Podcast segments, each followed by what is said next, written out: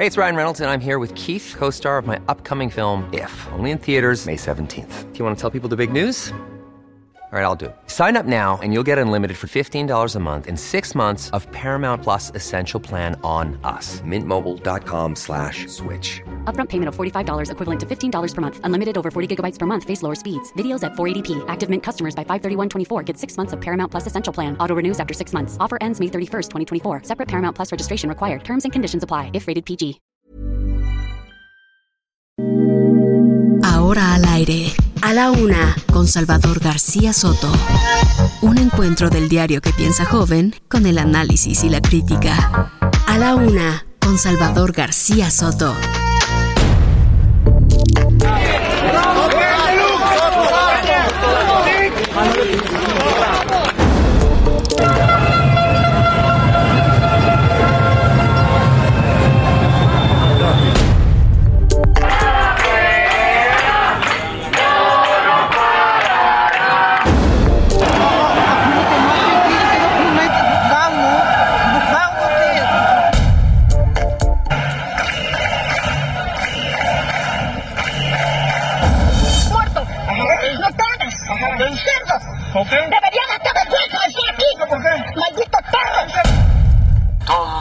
Presentando denuncias ante las autoridades competentes y no quedarnos solo en la denuncia pública.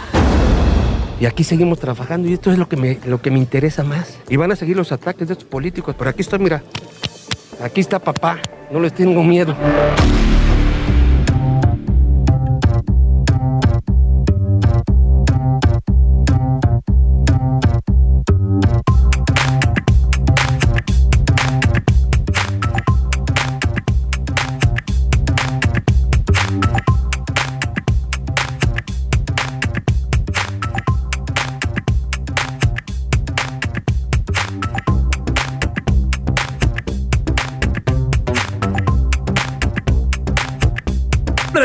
Con un minuto, una de la tarde con un minuto. Bienvenidas, bienvenidos a la una con Salvador García Soto en este espacio Heraldo Radio. En unos minutos, en unos minutos, el periodista Salvador García Soto estará en línea como todos los días en estas frecuencias de Heraldo, de Heraldo Radio. Gracias, gracias por sintonizarnos como lo hace de lunes a viernes en punto de la una de la tarde. Tenemos muchísima información que compartirles para este miércoles, miércoles 19 de enero de 2022. Ya transcurrimos 19 días, vamos ya por concluir la tercera, prácticamente tercera semana eh, de este mes de enero que se está yendo, mire, entre récords de contagios, entre defensas de políticos eh, pues indefendibles y muchísima más información que tenemos en este miércoles y que le vamos a compartir. Hay mucho por platicar, hay mucho por decir, pero antes de arrancar con lo que le tenemos para este miércoles, quiero saludar y quiero saludar y abrazar a las frecuencias de Heraldo Radio, Heraldo Media Group, esta ca- cadena que como pocas en nuestro país es a nivel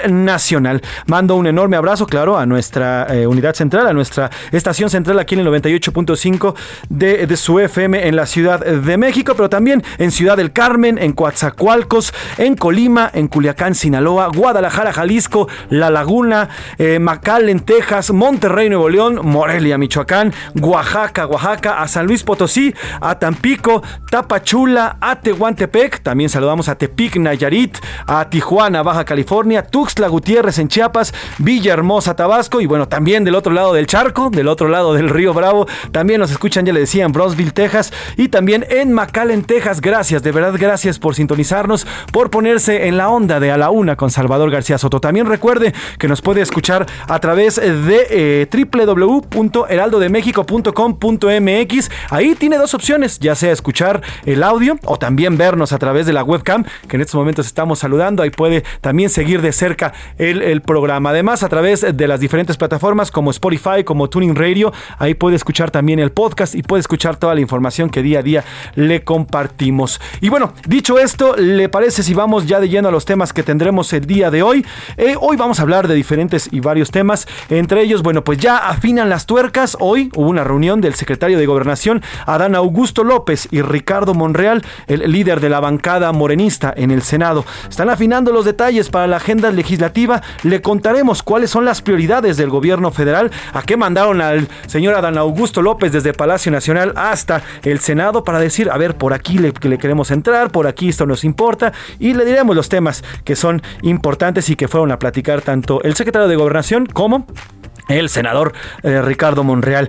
Y tienen miedo, oiga, ¿usted tiene miedo? Le contaré cuáles son las seis ciudades más peligrosas de la República Mexicana y cómo se sienten hoy los mexicanos con respecto a dos años anteriores en cuanto a la violencia, en cuanto a los asaltos, en cuanto al crimen.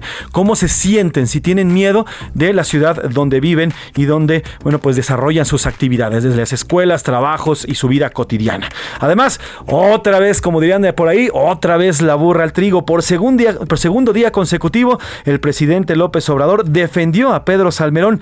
Insiste, insiste en que no hay denuncias ante las autoridades competentes. Ahora, ayer nos decían que ya había denuncias, sin embargo, estas denuncias que mencionan eh, las mujeres que presuntamente fueron acusadas por el señor Salmerón solamente se encuentran ante las eh, instancias académicas, el ITAM, eh, el cual, por cierto, también el mismo ITAM dijo que sí había una conducta de agresión sexual por parte del señor Salmerón. El presidente vuelve a defenderlo y dice pues que presenten las denuncias. Y mire, como lo hacen en la en el ring, los luchadores de diferentes compañías lucharán. En el PRI se están dando hasta con la maceta. Roberto Madrazo, ex candidato de Tabasco y ex candidato presidencial del PRI, se lanzó en contra de Alejandro Moreno, dirigente nacional del tricolor, eh, y acusó de que los priistas se están vendiendo a Morena. Esto luego de que, bueno, pues eh, existieran dos propuestas, dos exgobernadores, eh, un exgobernador hay un exgobernador para ser eh, embajadores por parte de Morena. Bueno, pues se están pegando con todo y se están dando hasta, hasta por debajo de la lengua los priistas. Salvador, buenas tardes.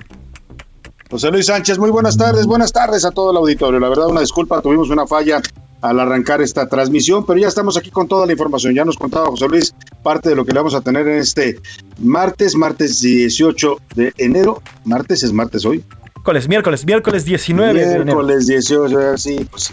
Miércoles 19 de enero de este año y bueno, pues con toda la información eh, vamos a estar comentando todos los temas que ya dijo José Luis. En los deportes, la Federación Mexicana de Fútbol van a implementar nuevas reglas para el control de acceso a los juegos de la selección. Los que griten van a ser expulsados y vetados, así es que ya lo sabe, está usted advertido si es de los que gustan de ir a ver los partidos de la selección. Vámonos a la pregunta del día para que usted, como siempre lo hace, participe con nosotros y debatamos juntos los temas de la agenda pública de este país. Esta es la opinión de hoy.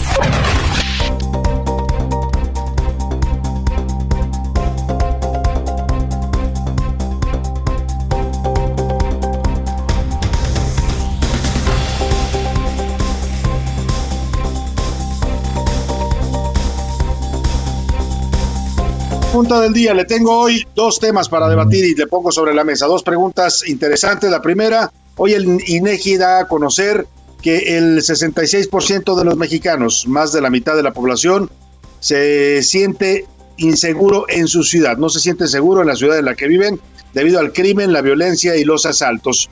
Yo le quiero preguntar a usted cómo se siente en su ciudad. ¿Cómo siente en este momento la seguridad o la inseguridad? Si hablamos de estos primeros tres años de gobierno, ¿se siente más seguro, menos seguro o se siente igual que siempre ha sido con otros gobiernos? La segunda pregunta y toda una polémica porque la pareja de gobierno de Nuevo León, Samuel García y Mariana Rodríguez, sacaron con un permiso provisional del DIF a Emilio, a un bebé que con el que se tomaron fotos e imágenes para subirlas a sus redes sociales. Yo le quiero preguntar qué opina usted de esta actitud y si deben de haber alguna sanción contra el gobernador y su esposa por pues creer que los niños son como objetos, ¿no? Para usarlos para sus videos, para sus fotografías en redes sociales. Bueno, ¿qué piensa usted de esto? Si es un abuso, si se trata de un apoyo a este menor en situación de orfandad, o si, pues de plano, los gobernadores en este país hacen lo que les da la gana y sus esposas también. 5518 41 51 99 es el número de WhatsApp para que nos marque, nos mande sus mensajes, comentarios opiniones. Si usted eh, tiene pues eh, interés en participar, ya sabe que aquí siempre los micrófonos están abiertos y aquí en este espacio su voz cuenta y sale al aire. Vámonos al resumen de noticias, porque esto como el miércoles ya comenzó. Tropiezo. La Organización Internacional del Trabajo advirtió que en los últimos dos años el empleo en el sector textil cayó más del 20%, lo que significa un récord negativo en esta industria. Protección. El Sistema para el Desarrollo Integral de la Familia de la ciudad, el DIF, dará 1.5 millones de pesos divididos en apoyos de 4 mil pesos mensuales a niños y adolescentes que no cuenten con redes de ayuda. Bien portado. A pesar de las complicaciones económicas nacionales e internacionales, el precio del dólar se ha mantenido en los primeros 15 días del mes en un rango entre 20 y 21 pesos por unidad. Complicación. La empresa Emirates Airlines canceló sus vuelos hacia nueve destinos de Estados Unidos debido al despliegue de la red 5G en algunos aeropuertos de ese país. Fiestero. El primer ministro británico Boris Johnson negó ante el Parlamento de su país una probable renuncia luego de los escándalos por fiestas que organizó durante los peores picos de la pandemia en Reino Unido. a la información, una de la tarde con 10 minutos y bueno, ya le decía, hoy el Instituto de eh, eh, Geografía, eh, Información y Estadística e Informática, el INEGI, da a conocer su encuesta sobre la percepción de inseguridad o de seguridad que tienen los mexicanos. Esta encuesta se levanta en toda la República y parte de los testimonios directos de los mexicanos que opinan cómo se sienten en su ciudad, si se sienten seguros, inseguros, si sienten que se ha agravado la inseguridad, los delitos que les afectan. Bueno, pues con, e, en esta encuesta, eh, la inseguridad que perciben los mexicanos rebasa el 90% en seis ciudades. Seis ciudades de la República, los mexicanos de plano dicen que se sienten totalmente inseguros. Además, a nivel nacional, más del 70% de las mujeres dice sentirse insegura en este país. Son datos pues que reflejan la percepción de los mexicanos ante un problema, la seguridad, que sigue siendo uno de los grandes, grandes pendientes de este gobierno. Vamos con Milka Ramírez para que nos cuente de esta encuesta y qué tan inseguros se sienten los mexicanos en sus lugares de origen. Los habitantes de Fresnillo, Ciudad Obregón, Naucalpan, Zacatecas, Irapuato y Uruapan no se sienten seguros en sus ciudades. Según la encuesta nacional de seguridad pública urbana del INEGI, en Fresnillo, Zacatecas, el 96.8% de sus habitantes no se sienten seguros. En Ciudad Obregón, Sonora, esta cifra es del 95%. En Naucalpan de Juárez, en el Estado de México, la percepción de inseguridad es del 92.1%. En Zacatecas, del 89.4%. En Irapuato, del 89%. Y en Uruapan, Michoacán, del 86%. Por sexo, durante diciembre del 2021, el 70.3% de las mujeres se sintió insegura. Esta cifra es de 60.2 para los hombres. Y durante el segundo semestre del 2021, a nivel nacional, el 25.2% de los hogares tuvo al menos una víctima de robo o extorsión.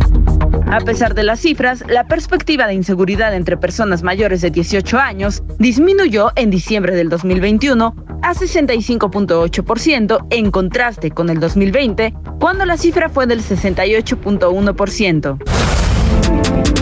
Mientras tanto, las ciudades con menor percepción de inseguridad fueron San Pedro Garza García con 16.2%, Los Cabos con 20.2%, San Nicolás de los Garza con 24.6%, Piedras Negras con 24.8%, Tampico con 25.3% y Puerto Vallarta con 26.6%. Para la una con Salvador García Soto, Milka Ramírez. Pues ahí está, ahí están las ciudades donde los mexicanos se sienten más inseguros. Eh, bueno, pues ciudades que tienen la mayoría de ellas eh, graves problemáticas de violencia del narcotráfico. Esto es lo que más impacta, ¿eh? Cuando hay violencia del narcotráfico es cuando más la gente se siente asustada, teme, se siente insegura. Y bueno, pues no es para menos porque viven en ciudades donde todos los días puede haber una balacera, lo pueden a usted matar en la calle en un fuego cruzado, lo pueden secuestrar, lo pueden levantar, puede desaparecer sin que nadie sepa a dónde se lo llevaron. Ah, estamos hablando de ciudades como Ciudad Obregón, Sonora, como Fresnillo, Zacatecas. Mire, Ciudad Obregón, Sonora, que gobierna ahí ya el señor Alfonso Durazo, que fue secretario de Seguridad Pública Federal y no ha podido hacer nada, nada es nada para frenar la inseguridad en su estado, como no lo hizo tampoco a nivel federal. Si alguien esperaba que Durazo resolviera los problemas de seguridad de Sonora, pues estaba totalmente equivocado. Bueno, pues ahí está el tema de la seguridad. Vámonos, vámonos a otro tema importante, el tema de Pedro Salmerón y la propuesta que ha hecho el presidente López Obrador para que sea embajador de Panamá, ya rebasó las fronteras de México. Ya reaccionaron también en Panamá Oiga, en Panamá ya empezaron a protestar por, decir, oigan, ¿por qué nos quiere mandar México un, un hombre eh, eh, acusado de acoso sexual como embajador? Activistas de derechos humanos en Panamá cuestionaron la designación de Pedro Salmerón el embajador de México allá en Panamá. Dicen que esta designación envía el mensaje de que, eh, pues de que es, México México premia, México premia, el gobierno mexicano premia a quien es violento. Eso es lo que dicen ellos. Eh, ya eliminó su cuenta de Twitter, por cierto, en medio de toda esta polémica y estas tendencias en Twitter con el hashtag de un acosador no puede ser embajador. El señor Salmerón ya se salió de Twitter. Y bueno, pues eh, no le preocupa mucho al señor Salmerón porque ya le hemos dicho que tiene palancas muy altas en Palacio Nacional entre el presidente López Obrador y su esposa Beatriz Gutiérrez Müller lo sostienen a pesar de las denuncias de acoso de mujeres, los testimonios que hemos escuchado. Más adelante le voy a presentar algunos de estos testimonios en donde eh, pues se, claramente las jóvenes narran cómo fueron acosadas y violentadas por este sujeto. Eh, por lo pronto, por lo pronto el presidente López Obrador pues sigue defendiéndolo. Hoy volvió a defenderlo, dijo que no hay demandas legales y que entonces para él, pues todo este tema no importa. Tenemos que ir todos presentando denuncias ante las autoridades competentes y no quedarnos solo en la denuncia pública. No se puede juzgar a nadie si no existe un proceso de conformidad con la ley, si no hay pruebas. Ahora pues han tomado más fuerza porque sí hay intereses políticos, como en todo. Otra vez el presidente le ve a esto algo político. Yo no sé a quién, quién, quién puede, o sea, políticamente, pues que mande a Juan de la Fregada a Panamá, da lo mismo. Lo que se está cuestionando, yo no creo que nadie esté en contra de que sea el señor Salmerón por se, per se. Lo que se está cuestionando son las conductas que el señor tiene, eh, las eh, eh, denuncias de acoso sexual. El presidente dice no hay denuncias formales. O sea, el presidente desestima, ignora y no le importan pues los testimonios de estas jóvenes. Algunas de ellas son militantes de su partido. O sea, ni eso le mueve al presidente a decir, a ver, vamos a investigar. Dice Estefanía Veloz que por lo menos siete militantes jóvenes de Morena fueron acosadas por Salmerón y que ella conoce los testimonios. Estefanía Veloz también es la militante morenista. Vaya, ni su propia gente le conmueve al presidente en este tema. O sea, ni a las propias mujeres de Morena les cree.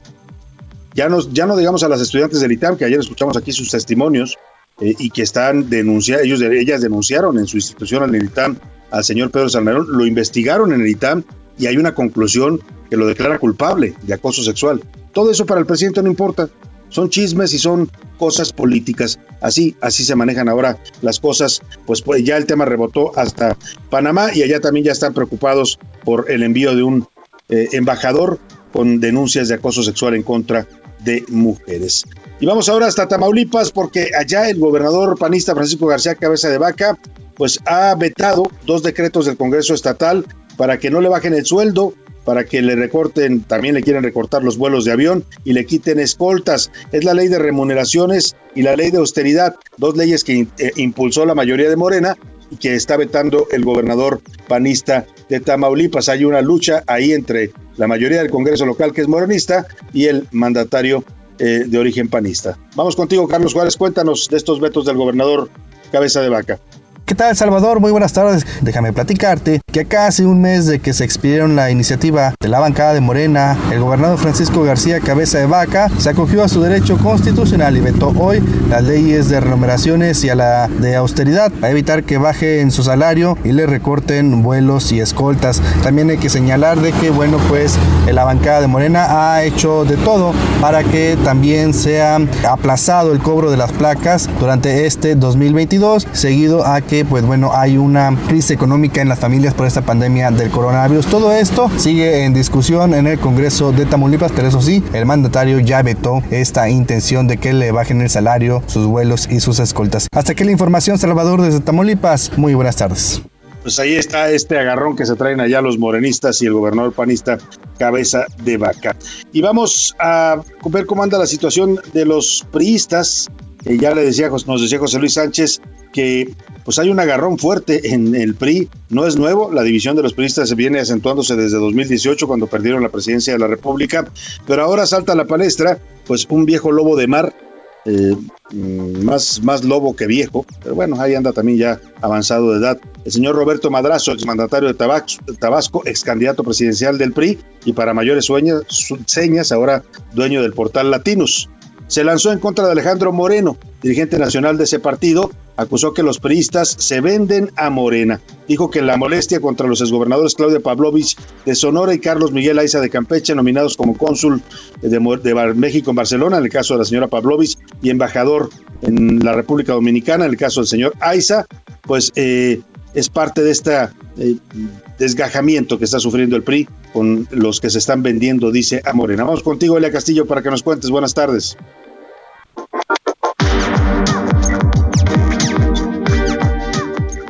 buenas tardes, Salvador. Te saludo con gusto a ti al auditorio. Así es, el exgobernador de Tabasco y ex candidato presidencial por el PRI, Roberto Madrazo, acusó que priistas se venden a Morena por temor a que el gobierno del presidente Andrés Manuel López Obrador inicie investigaciones en su contra. A través de su cuenta de Twitter, el priista se dirigió al presidente nacional del PRI, Alejandro Moreno, y cuestionó si su molestia con los exgobernadores Claudia Pavlovich y Carlos Miguel Aiza es porque se le adelantaron.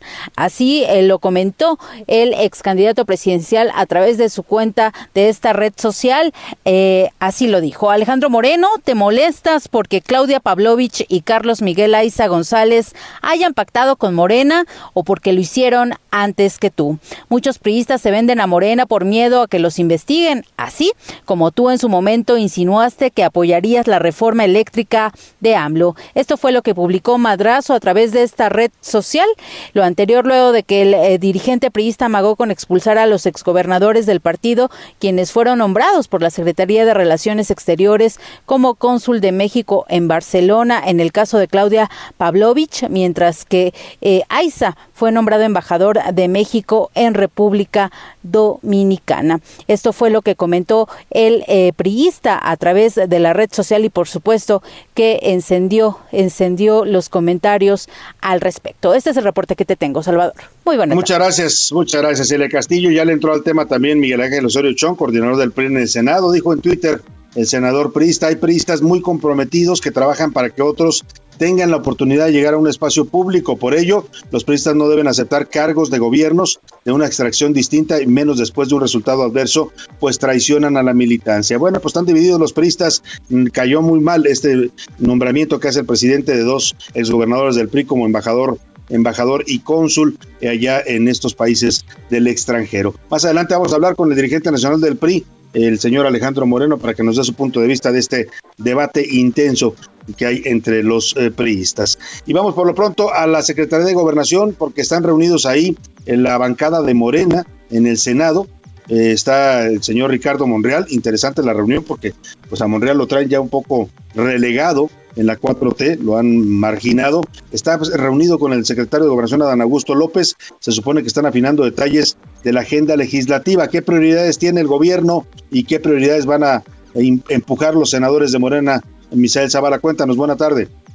Buenas tardes, Salvador. Efectivamente, pues en el Palacio de Cobián, en Bucareli, el secretario de Gobernación, Adán Augusto López Hernández, y el presidente de la Junta de Coordinación Política del Senado, Ricardo Monreal, afinan la agenda legislativa que el gobierno federal y Morena impulsarán en el periodo ordinario de sesiones que arranca en febrero, Salvador. Los temas prioritarios para el gobierno son la reforma eléctrica, como ya bien sabido, pero también nombramientos pendientes y eh, algunos temas de seguridad en el país. El senador Monreal informó eh, de esta reunión que sostiene con el secretario de Gobernación en, el Palacio de Cobián, donde comenzaron, conversaron de la agenda legislativa. Hay algunas imágenes donde se le ve sonriente al senador Ricardo Monreal, después de, como ya lo has dicho, pues ha sido un poco relegado por eh, estas acusaciones que ha lanzado en torno a la detención de su secretario técnico, eh, el señor José Manuel del Río Virgen en Veracruz, contra precisamente el gobierno de Cuitláhuac García. El senador eh, Monreal expuso que el Senado tiene la obligación también constitucional de revisar la estrategia de seguridad. Por eso es uno de los temas que se planteará a profundidad en la agenda prioritaria de Morena en la eh, cuando arranque el periodo ordinario de sesiones. También entre la agenda pendiente, según eh, un documento que hizo público el senador Monreal, es la iniciativa con proyecto de decreto a la reforma al artículo segundo constitucional que propone eh, pues que se reconozca la autonomía de los pueblos y las comunidades indígenas pero sin que ello permita prácticas en contrario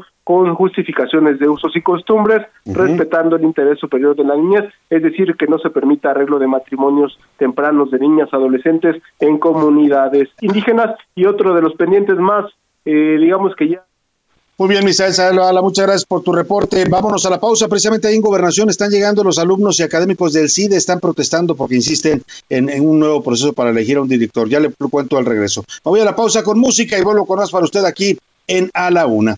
Palabras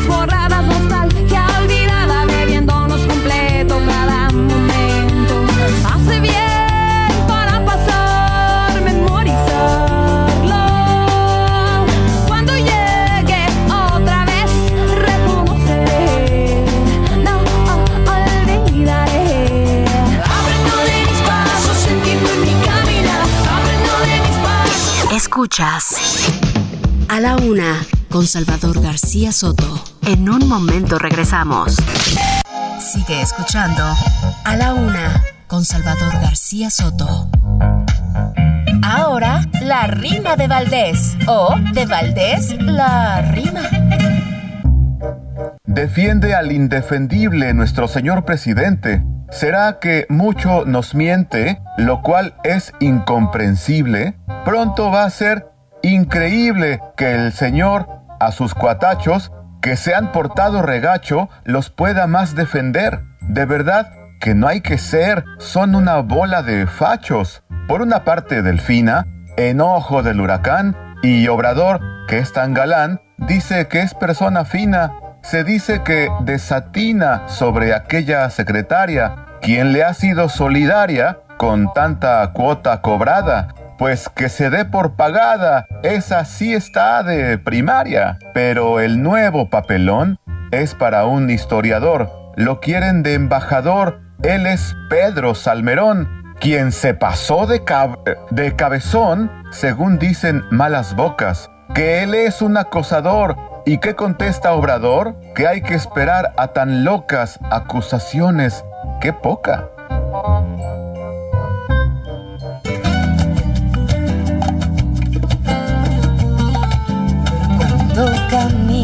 Por la calle y del brazo tú me llevas, me vuelves loca.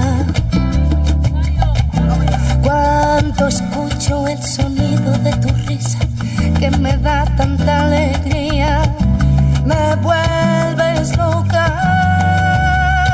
Me vuelvo loca cuando empiezo a ver que el día se comienza a despedir. Llegar a nuestro cuerpo, la de cosas tan hermosas hay que me empiezas a decir, me vuelves loca. Cuando Una de la tarde con 32 minutos, ya estamos de regreso y estamos escuchando a Rosario, esta cantante española, porque estamos eh, escuchando una canción de un gran compositor mexicano, una de las víctimas también de esta pandemia, se nos fue con la pandemia el maestro Armando Manzanero, esta canción que se llama Me vuelves loca, uno de los más románticos, sin duda, compositores de nuestro país, originario de Mérida, Yucatán, y bueno, lo perdimos a los 85 años víctima del COVID. Escuchemos un poco más del maestro Manzanero en la voz de Rosario, Me vuelves loca. Me vuelves loco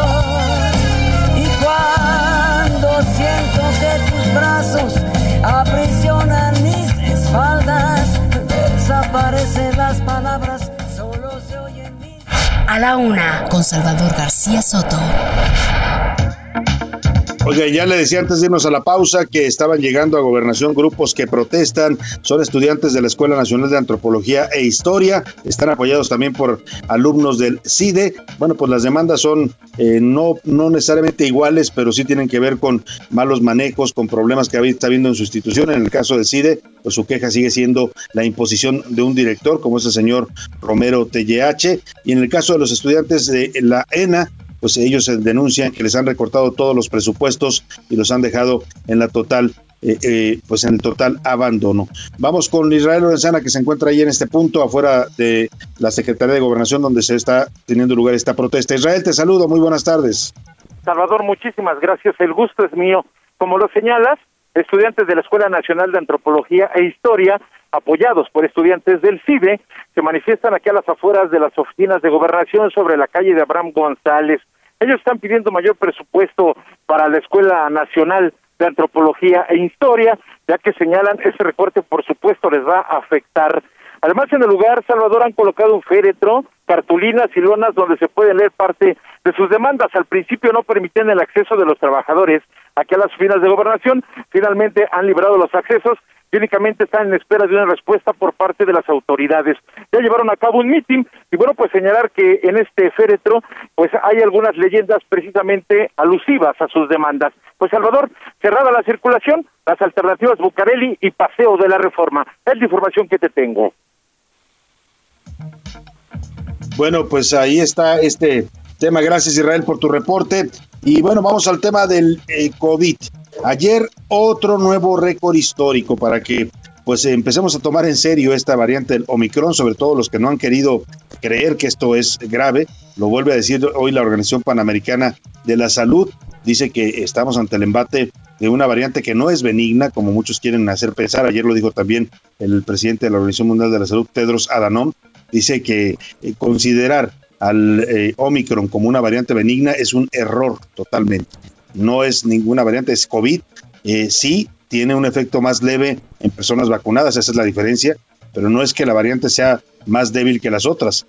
Y lo que dice también la Organización Mundial de la Salud y lo refuerza hoy la Organización Panamericana es que van a venir más variantes. ¿eh? Ahorita estamos con Omicron y nos va a traer un rato todavía eh, pues con problemas, pero eh, también eh, vienen otras variantes. Dice hoy la Organización Panamericana de la Salud que el fin de esta pandemia por COVID tomará todavía varios años, que se continuarán presentando brotes e incluso en países eh, con, altas con altas tasas de vacunación. Esto lo dice Silvan Aldigieri, él es el gerente de incidente para COVID de la Organización Panamericana de la Salud.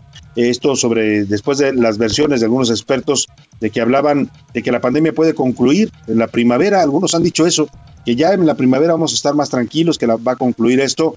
Pues no, dice el, este funcionario de la Organización Panamericana de Salud que la característica principal de esta pandemia sigue siendo la incertidumbre de su evolución y esto debe instar a la cautela. Aún es muy pronto, dice el señor eh, Aldigieri, Silvan Aldigieri, que aún es muy pronto para predecir en qué momento empezarán a caer los casos por la variante Omicron en la región de América, incluyendo México. Si bien es posible que finalmente el virus de SARS-CoV-2 haga, eh, entre comillas, se haga endémico, pensemos que esto tomará todavía varios años. En el entretiempo esperamos tener nuevos brotes, mismos que pues en, en, algunos países incluso se van a dar donde hay altas tasas de vacunación. O sea, sí va a haber un punto en el que Omicron va a ser o cualquier variante del COVID va a ser pues una enfermedad más, pues, ¿no? Nos vamos a vacunar cada año, endemia se llama, o una enfermedad endémica, ¿no? Como la influenza, como la gripe, para que me entienda usted, como estas de las que nos podemos vacunar, nos debemos vacunar cada año, el neumococo, todos estos eh, eh, virus que circulan. Bueno, pues esto, pero todavía falta, lo que dice la Organización Panamericana de la Salud, no canten victoria, no adelanten vísperas, esto todavía va a llevar un tiempo eh, eh, y ayer esto reforzado con lo que decía Tedros Adhanom, el director de la OMS, que no, que COVID no es una variante benigna y que se equivoca.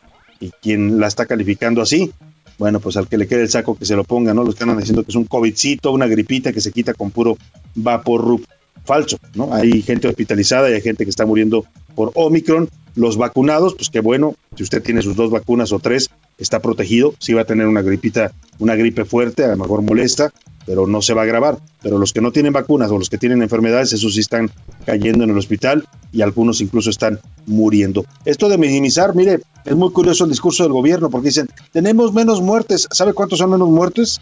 Estamos entre los 100 y los 200 muertos diarios.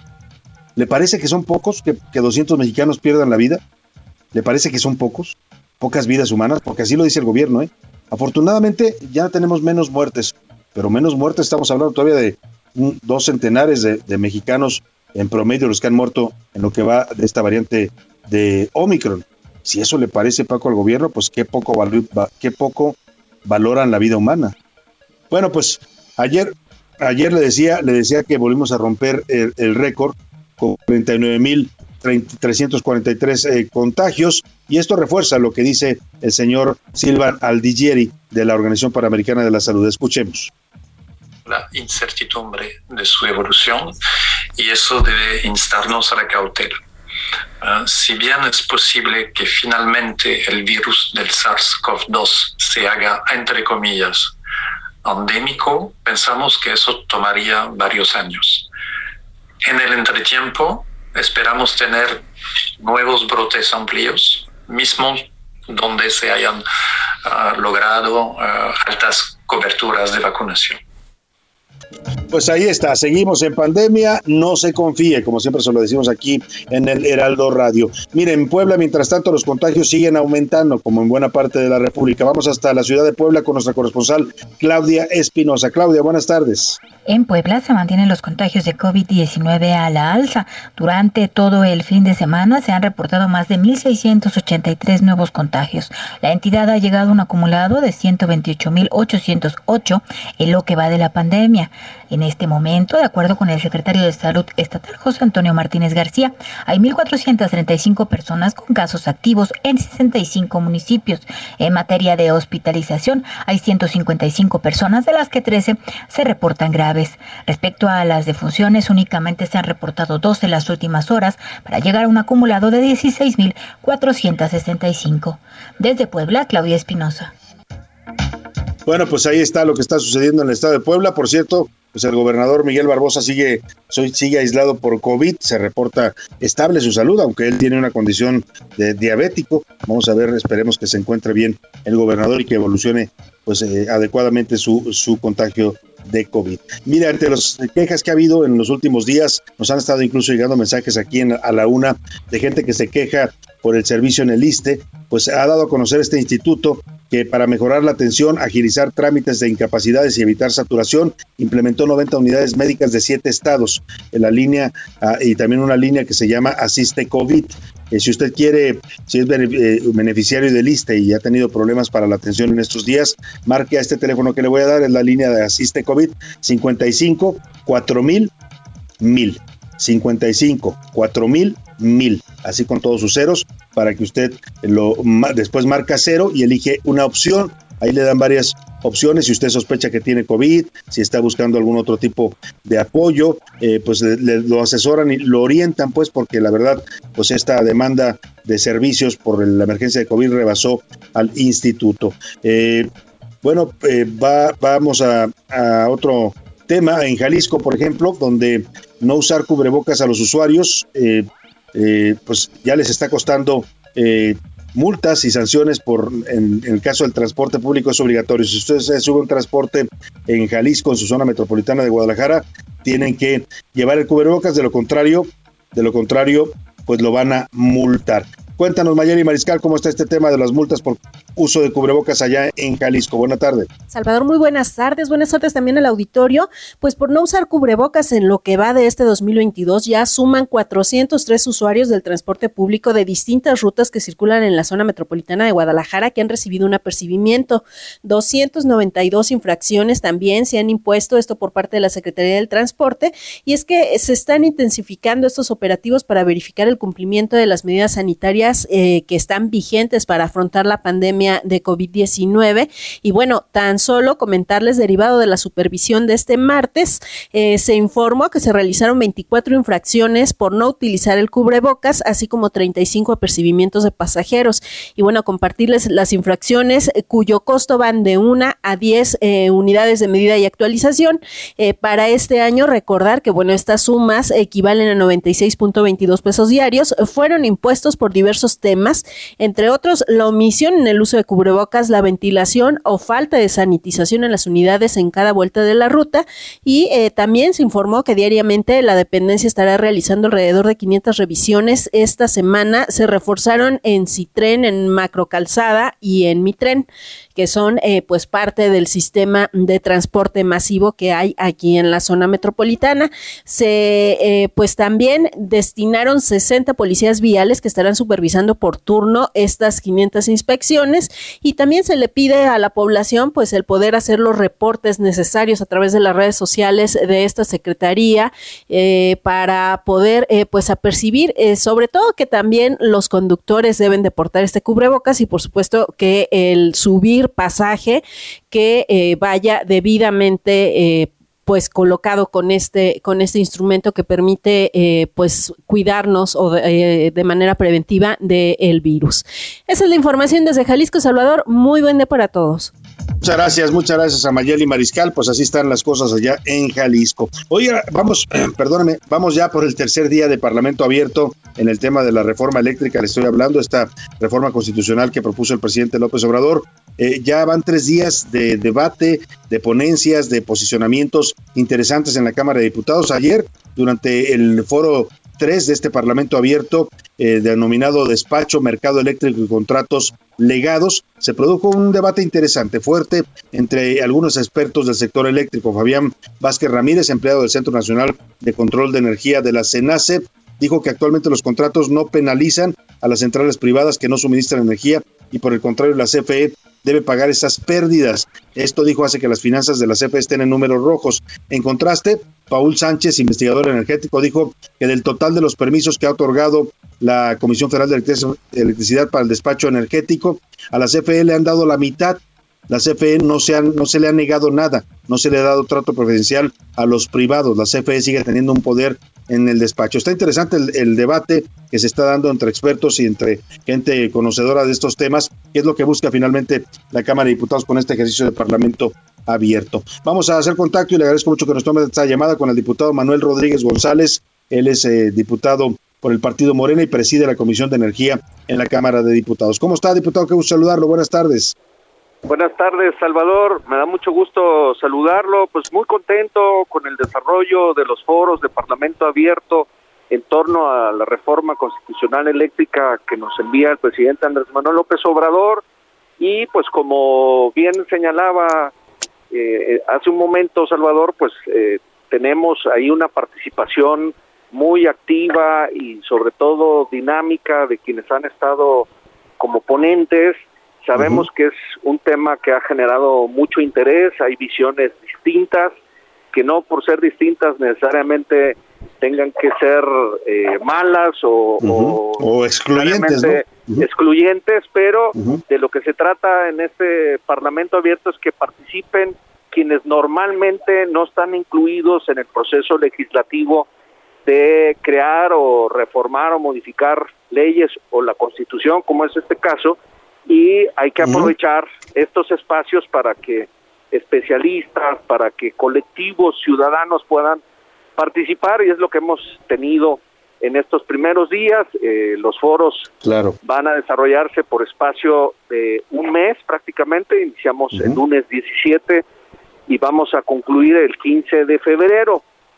Y ya a partir de ahí, con las conclusiones que vamos a ir teniendo de cada uno de estos foros porque abarcan distintos temas, nos van a servir para que ya en el seno de las Comisiones Unidas de Puntos Constitucionales y de Energía podamos tomar estas consideraciones para analizarlas, discutirlas y con ese espíritu original que tiene la iniciativa podamos trabajar ya sobre un dictamen en donde aprovecho, Salvador, para comentar que la parte eh, digamos, eh, central de esta iniciativa, el espíritu que persigue, que es la rectoría del Estado mexicano sobre el sistema eléctrico nacional, que debe estar garantizado para el Estado mexicano vía la Comisión Federal de Electricidad un 54% y un 46% para la iniciativa privada, esa parte no está a discusión, es, es algo que, que está firme desde un inicio, al igual que la transición energética.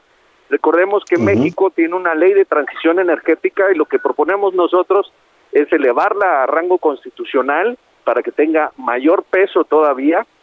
Y esto hace patente el compromiso que tiene el Estado mexicano de ir hacia la generación de energías, cada vez más limpias, renovables. Y el otro punto es que el litio como mineral estratégico pueda eh, quedar plenamente definido, sobre todo por la importancia que tiene ya y que va a tener todavía más en el futuro como un mineral con propiedades muy importantes para las baterías de última generación, para la capacidad de almacenamiento y también para el tema de la facilidad que tienen para cargarse. Estas partes no están a discusión. Lo demás, eso se puede enriquecer. Se puede debatir. Seguramente así va a ser para generar certidumbre desde el punto de vista técnico, punto de vista económico y especialmente legal también. Entonces, eh, creo que vamos logrando los objetivos. Sí, dígame. Sí, vimos el primer día que invitaron a varios gobernadores, eh, vi yo por lo menos a seis gobernadores morenistas opinando, dando su punto de vista sobre esta reforma, la mayoría de ellos a favor de, de, la propuesta del presidente. ¿En algún punto van a invitar también a los gobernadores de oposición, que sabemos algunos tienen posiciones contrarias a esta reforma? Estuvieron invitados todos, incluso eh, por parte del PRI estuvo el gobernador de Hidalgo, estuvo también el gobernador de Durango conectado por la, aplicación a distancia, es decir, sí fue plural, se notó más la presencia de los de Morena porque fueron los fueron los que más atendieron el llamado, la invitación, pero aquí eh, estamos abiertos, somos incluyentes, plurales, queremos que esta iniciativa pueda ser discutida amplia y profundamente y estoy seguro, porque más recordemos que se trata de una reforma constitucional, requerimos las dos terceras partes de las diputadas y diputados presentes. Si fueran los 500, estaríamos hablando de 333 votos a favor para que pudiese ya pasar a la Cámara de Senadores. La coalición Morena, PT, Verde hoy tiene 280, nos hace falta 53. Y esos solo los vamos a obtener sí, eh, convenciendo de las bondades, los beneficios, pero además también generando las certidumbres necesarias de que esto es lo mejor para el país. Claro, y ese es el objetivo de este Parlamento abierto, llegar a puntos de consenso para que puedan obtener esta mayoría. Eh, le quiero preguntar, en este contexto, en lo que están ustedes discutiendo, usted ya nos decía, este proceso va todavía para un, mes más en el que concluyan ya este debate y, saquen conclusiones. Hay algunos hechos que están impactando desde afuera el tema de, de la reforma energética que ustedes están discutiendo en el Congreso. Por ejemplo, el presidente anunció que viene esta semana, no dijo el día, pero supongo que será ya hacia el fin de semana, la presencia de la secretaria de Energía de los Estados Unidos que viene a visitarlo en Palacio Nacional. El presidente dijo que pues la reforma eléctrica puede ser uno de los temas, que no hay ningún tema dado en esta plática que va a tener con la enviada de Washington. Y hoy estamos viendo una nota también en donde los senadores demócratas están pidiéndole al presidente Joe Biden en una carta pues, que tenga acciones más agresivas, así dicen ellos, en contra de la reforma eléctrica de AMLO. Esto que está ocurriendo en el, en el entorno, pues digamos, en el debate, eh, incluso fuera de México, sobre esta reforma, ¿incide o no incide en lo que están procesando en la Cámara? Eh, no incide directamente porque, bueno, México es un país soberano y los temas eh, legales los discutimos los mexicanos. Lo que opinen otros países de nosotros, bueno, lo respetamos, pero esto lo decidimos nosotros. Sin embargo, estoy seguro que eh, en esa relación bilateral o multilateral con otros países, ahí nosotros somos muy respetuosos de los acuerdos que se establecen, pero además también de cuidar las relaciones. Y aquí creemos que ha habido pues cierta desinformación en torno a esta iniciativa y si bien ellos no dan por un hecho que las cosas van en un sentido eh, ya definido, en donde piensan que puede ser generar energía eléctrica a través de fuentes contaminantes, lo real, lo mencionaba yo al principio, estamos elevando a rango de la constitución la transición energética, lo que significa que México va a cumplir sus compromisos, no nada más los internacionales, los compromisos con los mexicanos de poder ir generando cada vez mayor, más cantidad de energía eléctrica que sea con fuentes renovables y limpias, que por cierto no son solamente la solar, la eólica, está la hidroeléctrica, está la geotermia, está la nucleoeléctrica y probablemente nuevas tecnologías que ya están en puerta, como la de hidrógeno. Todo esto porque hay un gran compromiso de ir eh, ampliando nuestra generación de energía eléctrica con esas fuentes. Entonces, bueno, pues aclarados los puntos, consideramos que pues esa información eh, de alguna manera sesgada que les han estado dando, teniendo ya de viva voz de el gobierno mexicano cómo van a estar las cosas y si buscan al Poder Legislativo vía nosotros, también nosotros lo haremos. Por cierto, yo he estado en contacto con distintas embajadas que se han acercado a hablar del tema y pues han, han salido eh, con la tranquilidad de que lo que se va a hacer va a ser no tan solo algo bueno, sino que va a respetar las inversiones de eh, esas empresas de los países que ellos representan. Pues vamos a estar muy pendientes, diputado, del proceso que está ocurriendo en la Cámara de Diputados y de los avances que se vayan logrando, los acuerdos que se vayan trabando también a partir de estos debates. Le agradezco mucho, diputado, como siempre, un gusto conversar con usted. El gusto es mío y estamos pendientes con más información. Bueno, es el diputado Rodríguez, el presidente de la Comisión de Energía de la Cámara de Diputados, Manuel Rodríguez González. Vamos a la pausa y volvemos con más para usted aquí en A la Una. Lo dejo con música. Jaime López, este compositor eh, y su chilanga banda. Ya volvemos. De noche caigo al congal, no manches, dice la changa. Al choro del te por ocho, en chifla pasa la pacha. Pachuco, choros y chundos, chichifos y malapachas. Acá los chompiras rifan y bailan tigre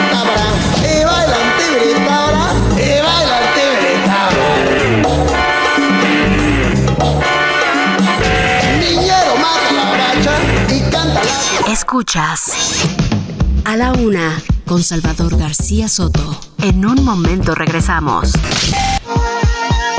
Ya estamos de vuelta con A la una con Salvador García Soto.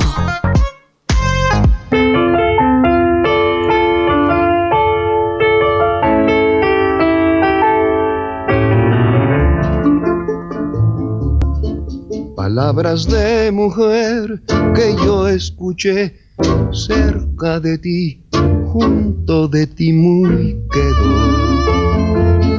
tan quedo como nunca. Las quiero repetir para que tú, igual que ayer, las digas sollozando. Palabras de mujer, aunque no quieras, no, ni quieras quiso Dios.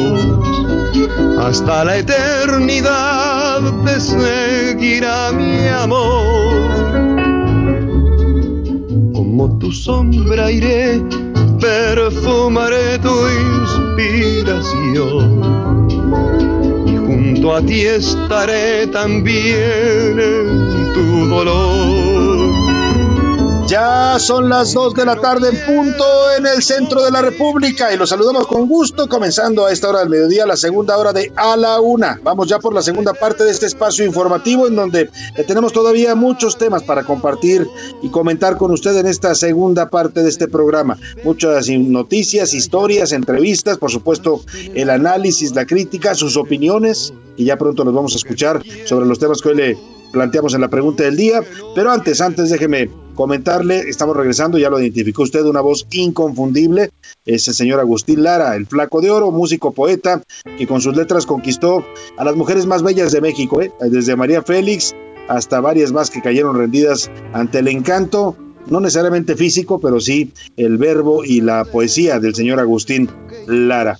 Eh, sin duda uno de los grandes compositores de la época de oro de la música mexicana. Escuchemos un poco más de esto que se llama Palabra de Mujer y ahora le cuento lo que le tengo preparado para esta segunda hora de A la Una. Y junto a ti estaré también en tu dolor. Aunque no quieras tú ni quiera yo, lo quiso Dios. Hasta la eternidad te seguirá mi amor. Ay, ay, ay, con esas letras, ¿cómo no iba a conquistar a las mujeres el señor Agustín Lara? Si sigue todavía provocando romance con esas letras tantos años después, imagínese cuando estaba en su apogeo su música ya por los años 40 y 50. Oiga, vamos a los temas que le tengo preparados. Los senadores demócratas están urgiendo al presidente Joe Biden a que rompa el silencio. Le piden que tome acciones más agresivas, así lo dicen, en contra de la reforma eléctrica del presidente López Obrador. Los demócratas están preocupados porque dicen que esta reforma atenta contra las inversiones estadounidenses, pero además también promueve el uso de combustibles fósiles. Le, le dicen al señor Biden casi casi ponte las pilas y reclámale allá al de Palacio Nacional. El posible comprador de Banamex comienza a tomar forma. Mire, al parecer, bueno, todo está, está alineando, como dicen por ahí los, los que hacen eh, los, eh, las predicciones, se están alineando las estrellas, sobre todo las de las, la 4T, para que un grupo mexicano se quede con Banamex. Y el grupo mexicano que más suena es Banorte. Ayer lo dijeron un análisis del Bank of America, que es el, banco Banorte, el que parece más enfilado y con más capacidad y solidez para comprar a Citibanamex, lo cual, déjeme decirle,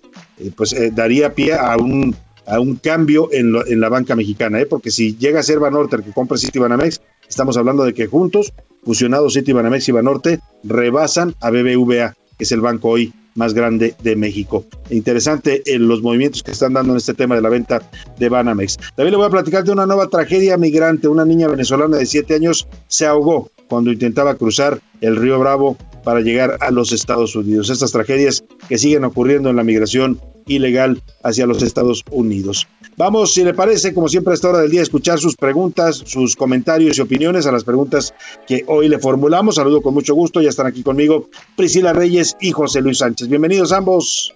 Hola Salvador García Soto, muy bien, querido Jay, queridos Escuchas, ya estamos, ahora sí empezamos oficialmente a arañar el fin de semana, aunque sea la mitad de la semana. Ay, Priscila, espérate, oye, Priscila está desesperada ya por el sábado, estamos a miércoles apenas, Priscila. Yo Pero bueno, estoy me gusta, para el sábado. como dicen, me gusta tu manera de pensar, Priscila. Eso, eso es. ¿Tú qué dices, José Luis? Salvador García Soto, Priscila Reyes, bonito miércoles. Mira, si esto fuera un parlamento, yo diría a favor.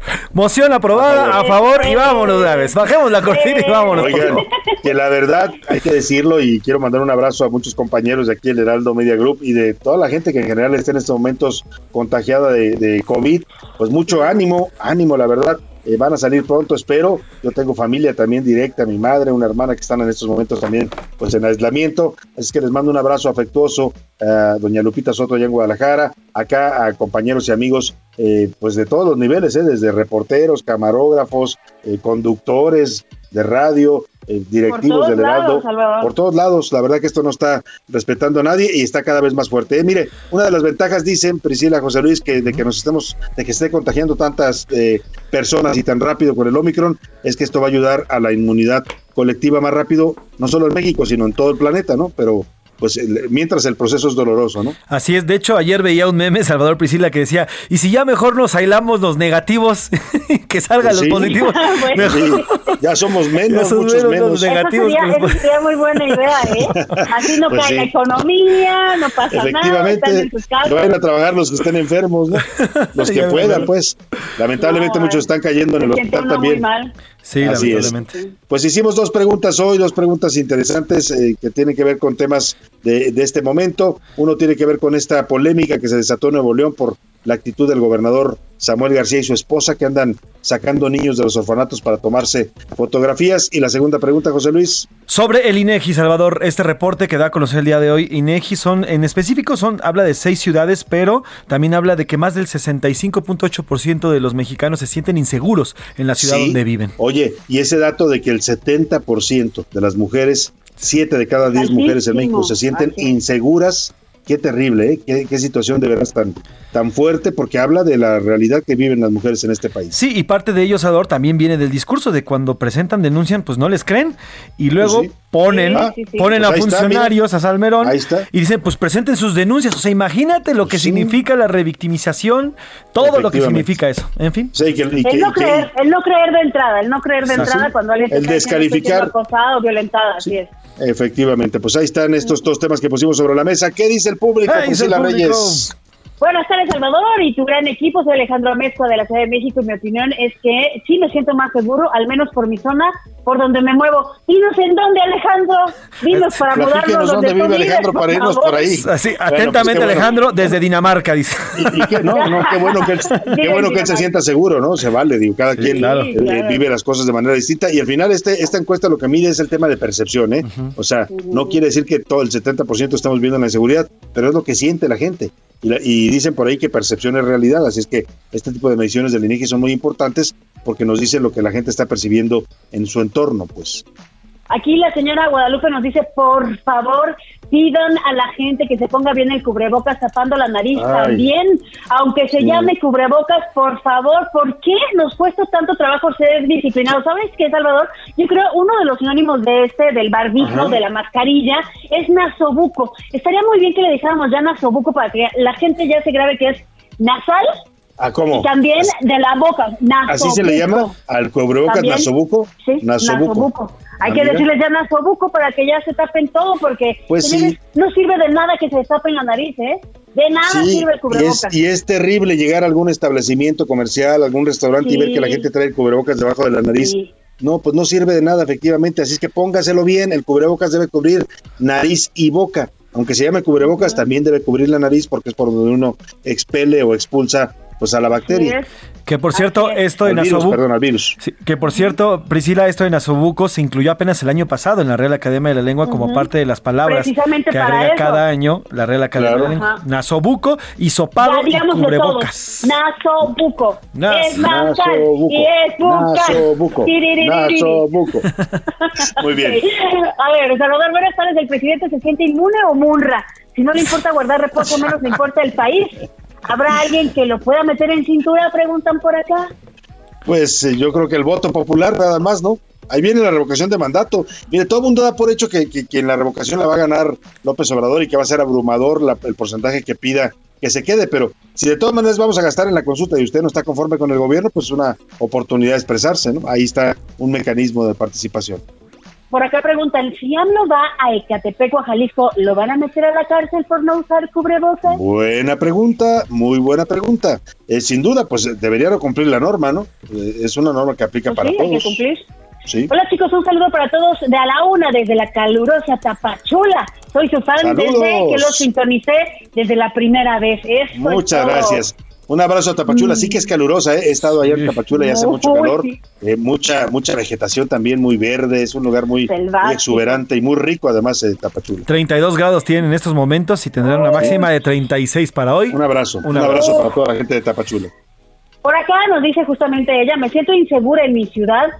Fíjate, es una de las tantas personas que también se sienten inseguras y mujeres sobre todo. Me parece que también lo hicieron con fines políticos, no les creo nada. Es hasta inhumano usar al bebé de esta manera. Incluso me parece una forma de violencia como si fuera un objeto de me sirves para esto y luego te desecho.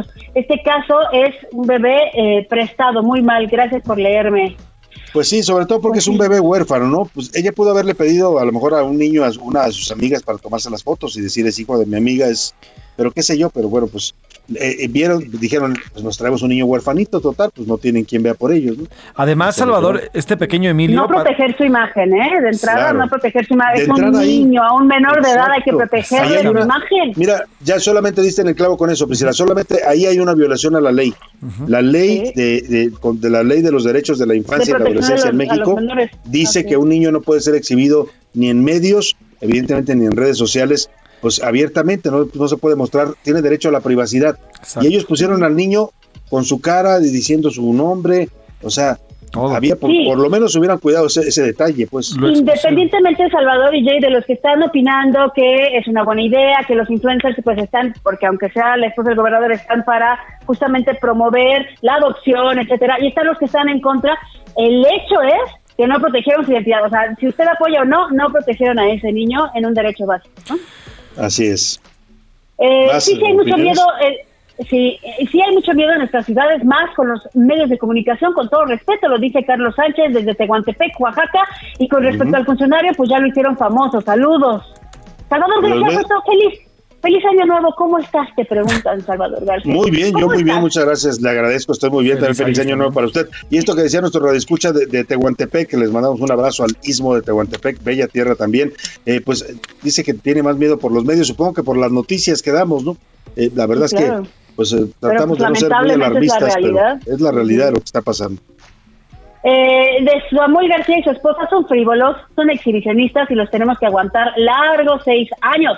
Sí. Por acá, qué miedo las respuestas de nuestro presidente con relación al, al- al apoyo de la mujer premiando a la basura. Pone caritas de Sí. espantado. Buenas tardes. Mi equipo de noticias, Chava Pris y Pepe. Saludos. A Delphi lo pone, lo pone así, a Delphi y a Pedri, el presidente les está dando el beneficio de la impunidad, mandándolos a trabajar al extranjero, como lo ha sucedido al expresidente Peña, y así matar eh, y revivir a dos pájaros en un tiro, lo dice Antonio Ayón desde Zapopan, Jalisco, a Pues Delphi gracias. y a Pedri. Delphi y Pedri, por Delfina Delphi y y Pedro. Pedri. Por el fin Así del es. Pedri. Como Oye. dice la canción del dicho al hecho hay mucho trecho, un error es jaque mate, aporten pruebas concretas si quieren enchiquerar. Así dice tal cual, ¿eh? Mm, pues, Pues sí, sí, pues se si, eso refiere lo a dice esa- a- si eso lo dice a las mujeres que están denunciando que fueron acosadas, pues ahí está su punto de vista, ¿no? Sí, De hecho, pero además, para abundar en ello, el ITAM, esta escuela, al final sí dio un dictamen en el cual detectó conductas de agresión sexual de este, de este personaje. ¿eh? O sea, sí lo hubo, sí tal cual, ¿eh? Sí hay una, una, una, digamos, una sentencia en su contra de una institución privada, pero la hay.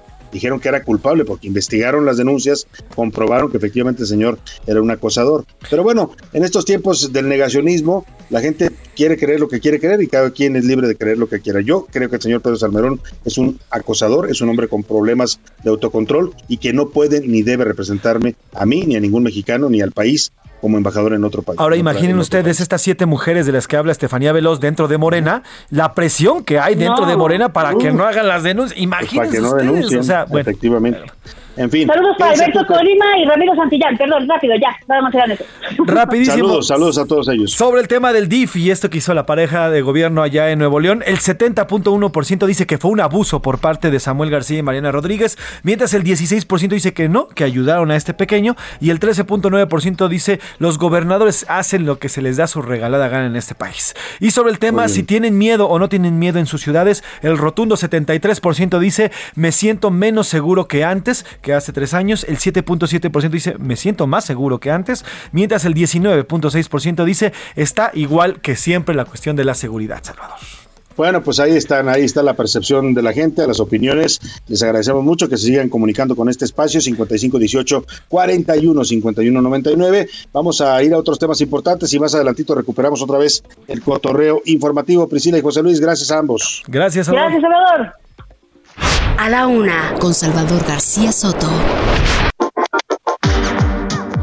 Oye, vamos a platicar ahora cómo está la situación del COVID y otros temas también en el estado de Yucatán. Según la Secretaría de Salud el local, el aumento de contagios de COVID es principalmente por la variante Omicron. Mira, nada más este martes hubo 712 casos nuevos en el estado, de los cuales 265 se dieron en la ciudad de Mérida. Vamos a platicar en esta tarde con el gobernador de Yucatán, Mauricio Vila Dosal, a quien le agradezco que nos tome esta llamada. Gobernador, muy buenas tardes.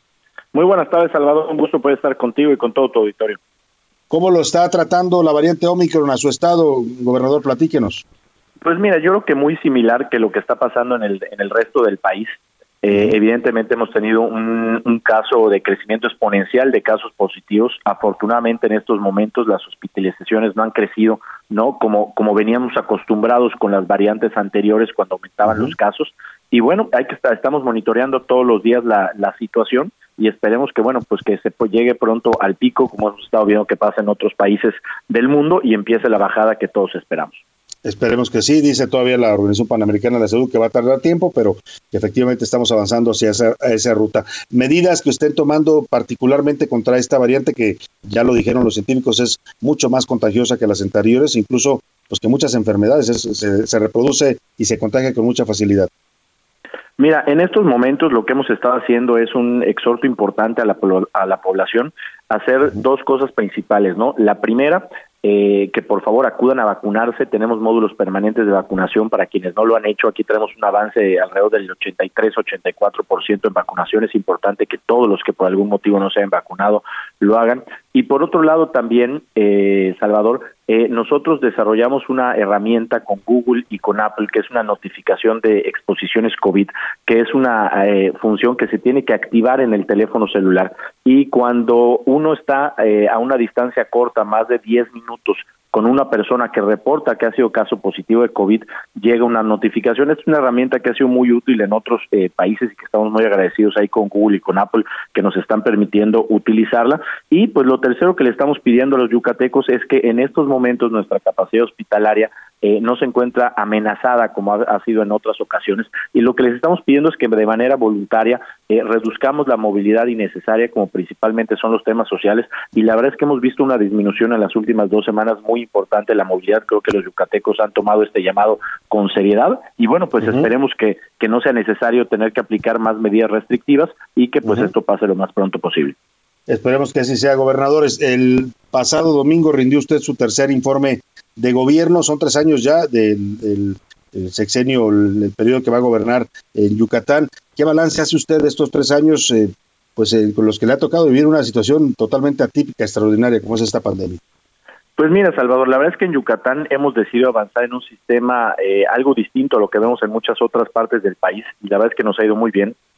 Mientras en muchas partes del país vemos mucha polarización, el estilo de trabajo que tenemos en Yucatán es trabajar en equipo, es trabajar unidos, es trabajar coordinados con los tres niveles de gobierno. Y bueno, pues hoy vemos, la verdad, que buenos resultados en Yucatán. Traemos más de 100 mil millones de pesos en más de 200 nuevos proyectos de inversión.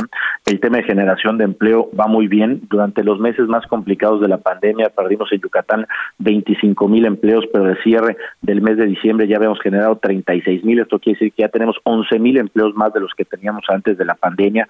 Traemos empresas muy importantes a nivel nacional eh, internacional que están instalándose en Yucatán, como Amazon, como Airbus, como Accenture, como Tesla, como Walmart, cementeras importantes como Holcim y Fortaleza que no estaban en Yucatán. Y bueno, pues durante el primer semestre del 2021 nuestra economía creció 10.9, lo que es por encima del promedio nacional de que fue de 8.5, ¿no? Traemos proyectos importantes, ¿no? Como la ampliación del puerto de Progreso que estamos trabajando con la Secretaría de Marina del Gobierno Federal, lo cual ya nos permitió eh, firmar una carta de intención con la naviera italiana Fincantieri, una de las más grandes del mundo. Ellos quieren construir en el puerto de Progreso el astillero más grande de toda América para estar dando mantenimiento de barcos cruceros y de plataformas petroleras. Y si nos vamos al tema de seguridad, pues afortunadamente también seguimos siendo con mucho trabajo, con mucho esfuerzo el estado más seguro del país. El lunes inauguramos nuestro nuevo centro de monitoreo C5I, donde estamos pasando de 2.200 cámaras de seguridad a 6.700. Somos el estado de la República que tiene el mayor número de cámaras de seguridad per cápita en todo el país.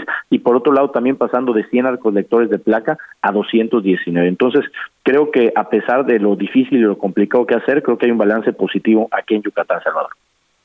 Oiga, gobernador, y esos, esos datos que nos da, esas cifras, eh, eh, indicadores, pues, de, dice usted, de las formas de hacer distintas las cosas en Yucatán, eh, pues lo posicionan a usted también en su imagen. Muchos panistas voltean a verlo pensando en el 2024. Yo sé que falta todavía dos años, que parece mucho, pero no lo es tanto. Yo le quiero preguntar directamente, gobernador, si usted tuviera algún interés o en su momento, en los tiempos, llegando a los tiempos correctos, de buscar la candidatura presidencial del PAN. Pues mira, yo creo que, que se mencione mi nombre, ¿no? Habla precisamente un poquito de lo que estamos eh, contando, ¿no? Del trabajo que hemos hecho trabajando unidos, coordinados y que hoy permiten a Yucatán, pues, eh, liderar en temas fundamentales como creación de empleo, seguridad, atracción de inversiones, ¿no? Yo creo que ahorita no es momento de adelantarse, Salvador. Yo creo que ahorita es momento de seguir eh, trabajando en equipo por Yucatán, por México. Eso estamos haciendo todos los días. Y cuando hay buenos resultados, pues tu nombre siempre va a, sonar para lo que para lo que venga, ¿no? Entonces creo que en ese sentido aquí en Yucatán lo que queremos es seguir eh, respondiendo a la confianza de la gente y dar buenos resultados. Pero se le mueve el corazoncito, ¿no? Al gobernador de Yucatán cuando piensa en, Mira, la, la, realidad es que no es un tema que haya yo valorado a fondo. La verdad es que estamos viniendo los dos años más difíciles en la historia de Yucatán y, y, de todo México, y hay todavía pendientes importantes. Yo creo que hay que ser muy pacientes con este tema, no hay que adelantarse, y bueno, y iremos viendo ya más adelante. Pues ahí está la respuesta del gobernador de Yucatán, eh, Mauricio Viladosa. Le agradezco, gobernador, como siempre, un gusto conversar con usted. Un abrazo. Al, al contrario, Salvador, un gusto poder estar contigo y con todo tu auditorio. Muy buenas tardes. Muchas gracias. Está el gobernador de Yucatán, dice que no son los tiempos, pero bueno, muchos lo ven como uno de los panistas mejor posicionados, ¿eh? Por, decía él, por los resultados que ha tenido en Yucatán, un estado de la República que tiene pues buenos niveles de seguridad, ¿no? en general buenos niveles de, bienestar también entre su población, con rezagos como todo el país, pero también es un estado más mucho más tranquilo que otros en la República. Vamos al cotorreo informativo de este miércoles. Por ahí ya están listos Priscila Reyes y José Luis Sánchez. Ya llegó la hora. ¿La hora de qué? La hora del cotorreo informativo. Priscila Reyes, ¿qué nos traes hoy? ¿No, no oigo a Priscila? No escucho a Priscila, a ver. si quieres, yo inicio, si quieres, yo arranco, Salvador. A, ver, no, ya está lista Priscila. Venga, Priscila. Oigan, pues este mensaje le va a dar gusto a las personas que están pidiendo que la gente se ponga cubrebocas y que se vacune. Se volvió viral el video de un eh, conductor de Guadalajara que igual y tú lo conoces, Salvador, no sé si te suena, Leonardo Schwebel. Es un conductor que está allá en Telediario de Guadalajara, polémico porque se avienta de repente comentarios tipo, no sé, el de Alfredo Adame que le mienta la madre a, a, su, audiencia y así, ¿no? Eh, eh, es controvertido, es un conductor controvertido. Bueno, la, la otra vez echó un regaño que se ha vuelto viral para todos los antivacunas. Vamos a escuchar, ya no se los platico, vamos a escuchar. Todos los que son antivacunas, para mí son unas moscas. Y a las moscas no se les convence de que sean abejitas. Les gusta estar en la popó, a las moscas quédense en la popó. No me importan. Pero sí me fuertes declaraciones de Leonardo Suárez que le dice que a los antivacunas les gusta la popó. Oye, son fuertes fuertes metáforas, ¿no? Fuertes metáforas eh, con un lenguaje hermoso, pero sí dice, a mí, a mí lo que no me importa es que no me contagien y se aventó pues ese controversial llamado. Vámonos contigo, gracias Priscila, vámonos contigo José Luis Sánchez. Salvador García Soto, oiga, te tengo que presentar antes de que te cuente, escuchamos esto. ¿Qué pasó? Que se desmayó. Ven. Uy, la chamaquita de oro. Así es. Bueno, pues les pongo rapidísimo esta canción porque ayer en redes sociales se hizo famoso el Jeremy. Es un asaltante de transporte público del Estado de México. Lo agarraron mientras estaba pues asaltando en Tutitlán en este estado y cuando lo tenían arriba de la patrulla, esto fue lo que dijo el muy cínico. No, no escuchamos al Jeremy. Muy elocuente, Jeremy. Muy elocuente, bueno, pues. se trabó, se trabó, dice Rubén. el jovenazo dice: No, pues nada más los asalté. Dice: Nada más los asalté. No estaba haciendo otra cosa, dice el Jeremy. Ahorita, si quieres, subimos el video a tus redes sociales para que lo escuchen. Al Jeremy, muy cínico. Él dice: Nada más estaba asaltando, perdonen ustedes. Nada más, pues sí. En fin, a mí me pasó una vez que me asaltó un fulano, me decía: Pues es que entiende que nosotros también necesitamos vivir. Pues sí. Vamos a la pausa y volvemos con más a la una. Gracias a ambos. Heraldo Radio. La HCL se comparte, se ve y ahora también se escucha. Ya estamos de vuelta con A la Una, con Salvador García Soto. Bienvenido a tu dosis de buenas noticias. Mi nombre es Zoila Alegría. Una familia afgana se reencontró la semana pasada con su hijo que desapareció el 19 de agosto, dentro del caos de la evacuación de las últimas tropas estadounidenses tras 20 años de guerra.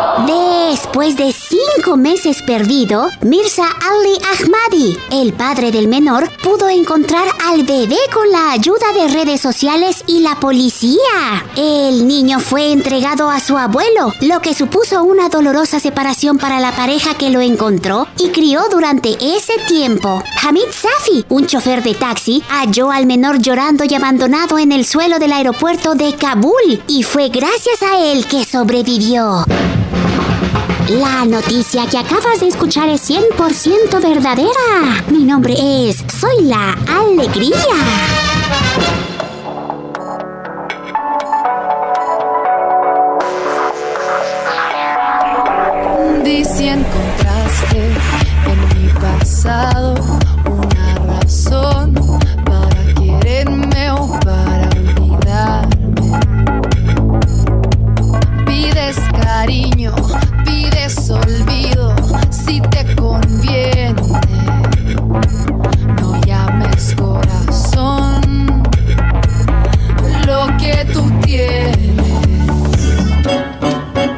De mi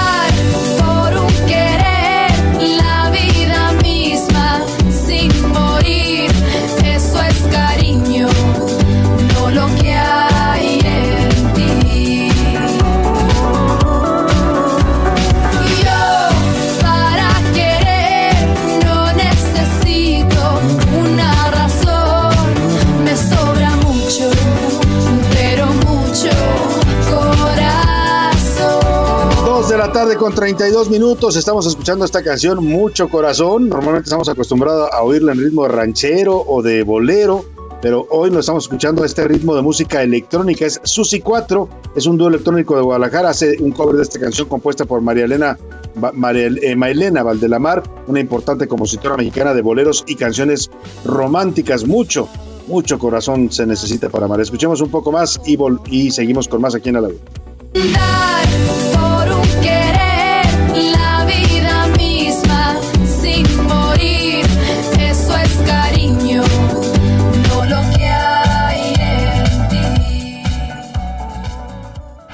una, con Salvador García Soto. dos cosas. Eh, se está calentando el tema eléctrico porque ya lo había anunciado el presidente López Obrador a principios de la semana. Viene de visita la secretaria de Energía de los Estados Unidos, Jennifer Granholm. El propio presidente reconoció que iban a hablar del tema de la reforma eléctrica, dijo que no había temas vedados. Evidentemente la señora la manda pues, su jefe, el presidente Joe Biden, para hablar de este tema. Ya se confirma que este encuentro va a ser el día de mañana entre el presidente López Obrador y la secretaria de Estado, eh, la secretaria eh, Jennifer Granholm, secretaria de Energía de los Estados Unidos. Va a ser en Palacio Nacional.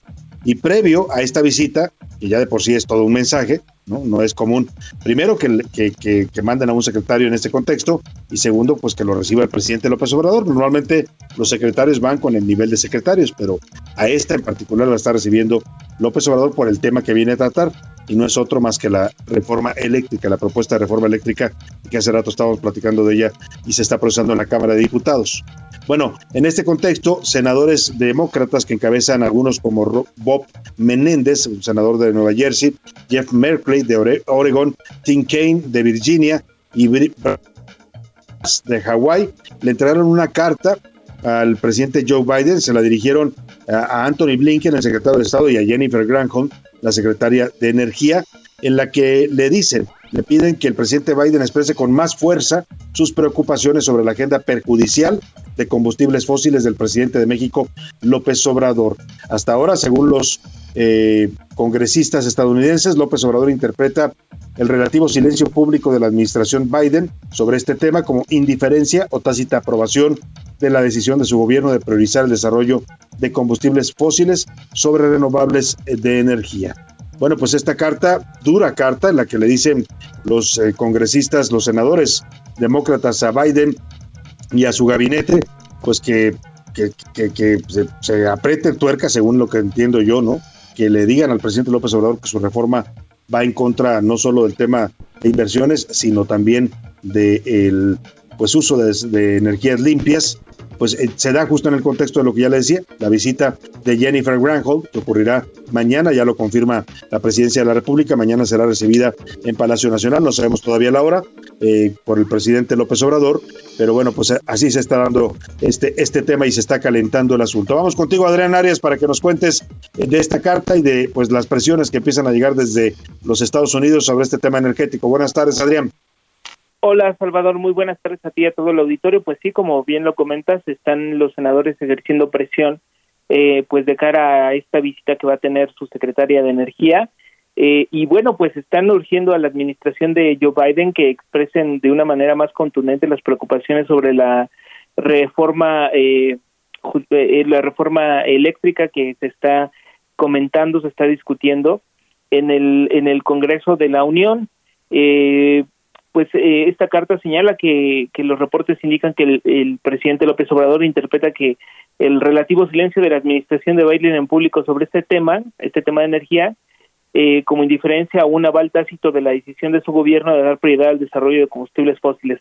Es decir, les preocupa eh, que pues se estén pues desplazando a las energías limpias con esta reforma y se esté privilegiando a la CFE hay también eh, pues un tema de preocupación de las inversiones que han realizado las empresas porque también en una carta pasada eh, pues ellos señalan los estadounidenses el Congreso estadounidense señala que se han revocado los permisos de cerca de 80 compañías estadounidenses en el país como parte de esta política. Entonces, pues quieren que eh, la Secretaría de Energía de, Estados Unidos pues haga presión eh, al presidente López Obrador para que pues revise esta reforma o la, haga menos severa, porque así como está, pues eh, se habla de, de que estaría minando a los competidores y pues dejándole prácticamente el control de todo el mercado a la CFE.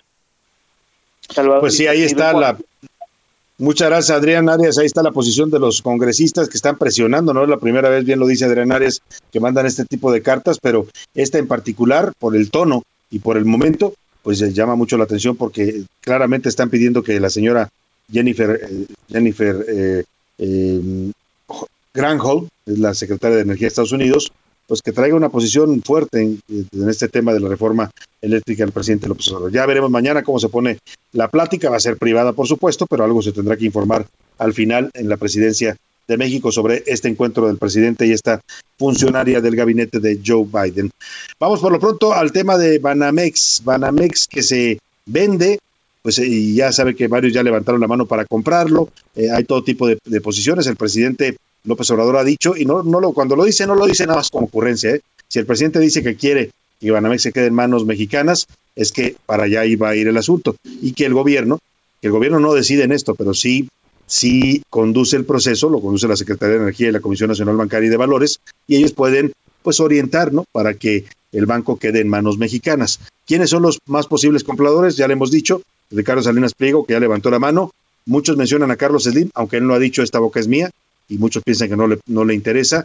Y los otros que parece que sí están interesados es el Grupo Banorte de Carlos Jan González. Vamos con eh, la José Luis Sánchez que nos platica hacia dónde puede apuntar la compra de City Banamex, quién puede ser el nuevo dueño.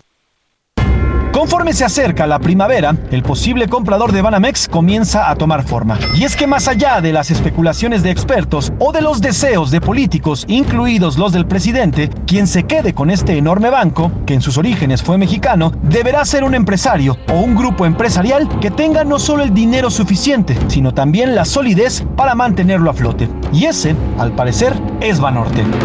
Según un documento de analistas del Bank of America en poder de a la una, el banco propiedad de Carlos Han González es la más probable opción de comprador debido a su sólida posición de capital y a su historial de éxitos y posicionamiento de negocios. En la nota firmada por Mario Pierri y Ernesto Gabilondo, además adelanta que una fusión entre Banorte y Banamex podría fortalecer a una institución bancaria capaz de competir con BBVA en México, banco que actualmente es el más importante, con activos de más de 2 billones de pesos.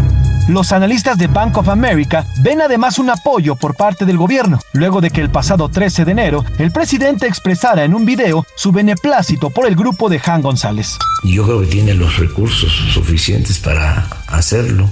Lo mismo podría pensarse de Carlos Slim, de Imbursa, de Carlos Han González, de Banorte, de otros. Por otra parte, el documento también castiga a Banamex al recortar la evaluación a un rango de entre 10 mil millones y 12 mil millones de dólares, y no los 12 mil 500 a 15 mil 500 millones previos que se habían mencionado en un principio. Así, como decía la canción, ya sea para abril o para mayo, hoy por lo menos ya hay un argumento sólido de quién podría ser el nuevo dueño de Banamex. Claro, ya nada más falta que Banorte alce la mano. Para la una con Salvador García Soto, José Luis Sánchez Macías. Bueno, pues ahí está, dice el Bank of America, y que algo pues se pesa en este ambiente financiero internacional, pues que ellos ven como la mejor opción a Banorte, incluso dice, pues el presidente les puede dar una ayudadita, no puede tener apoyo del gobierno para quedarse Banorte con este con este banco de City Banamex, con lo cual, con lo cual se convertirían Banorte y City Banamex juntos en el primer banco de México, ¿eh? desplazarían a los españoles de BBVA, que por cierto no le caen muy bien al presidente, ¿no? Ya sabe que todo lo que tenga que ver con España no le cae muy bien. Oiga, rápidamente, recuperan el cuerpo de una niña migrante, murió intentando cruzar eh, a los Estados Unidos por el río Bravo. John Márquez nos platica.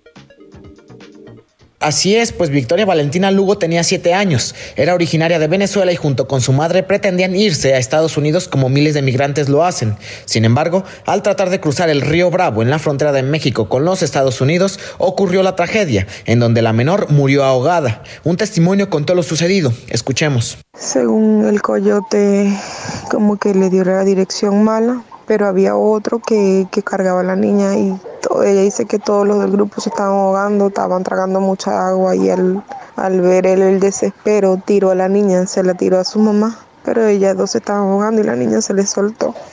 Se le soltó y, se le fue. Salvador, el cuerpo de la menor fue recuperado precisamente en las aguas del río Bravo, en Acuña, Coahuila, por autoridades del Instituto Nacional de Migración. Este hecho conmocionó a todo el mundo, pues la migración es un fenómeno que no ha parado, y a pesar de que sigan ocurriendo estas tragedias, la desesperación y la necesidad imperan en personas que buscan mejores oportunidades laborales, que en sus lugares de origen no les brindan.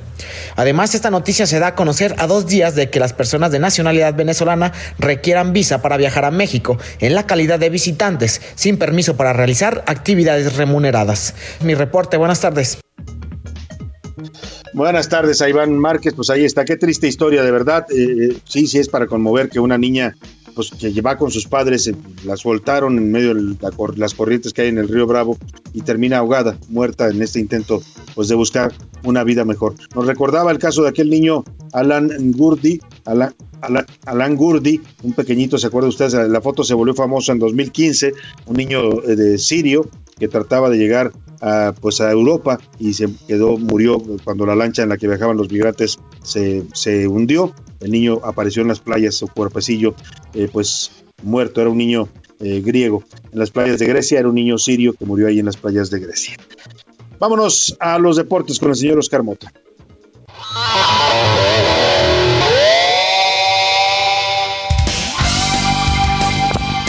Oscar Mota, muy buenas tardes, ¿cómo te va? ¿Cómo estás? Te mando un gran abrazo de los amigos y amigas que nos escuchan a la una.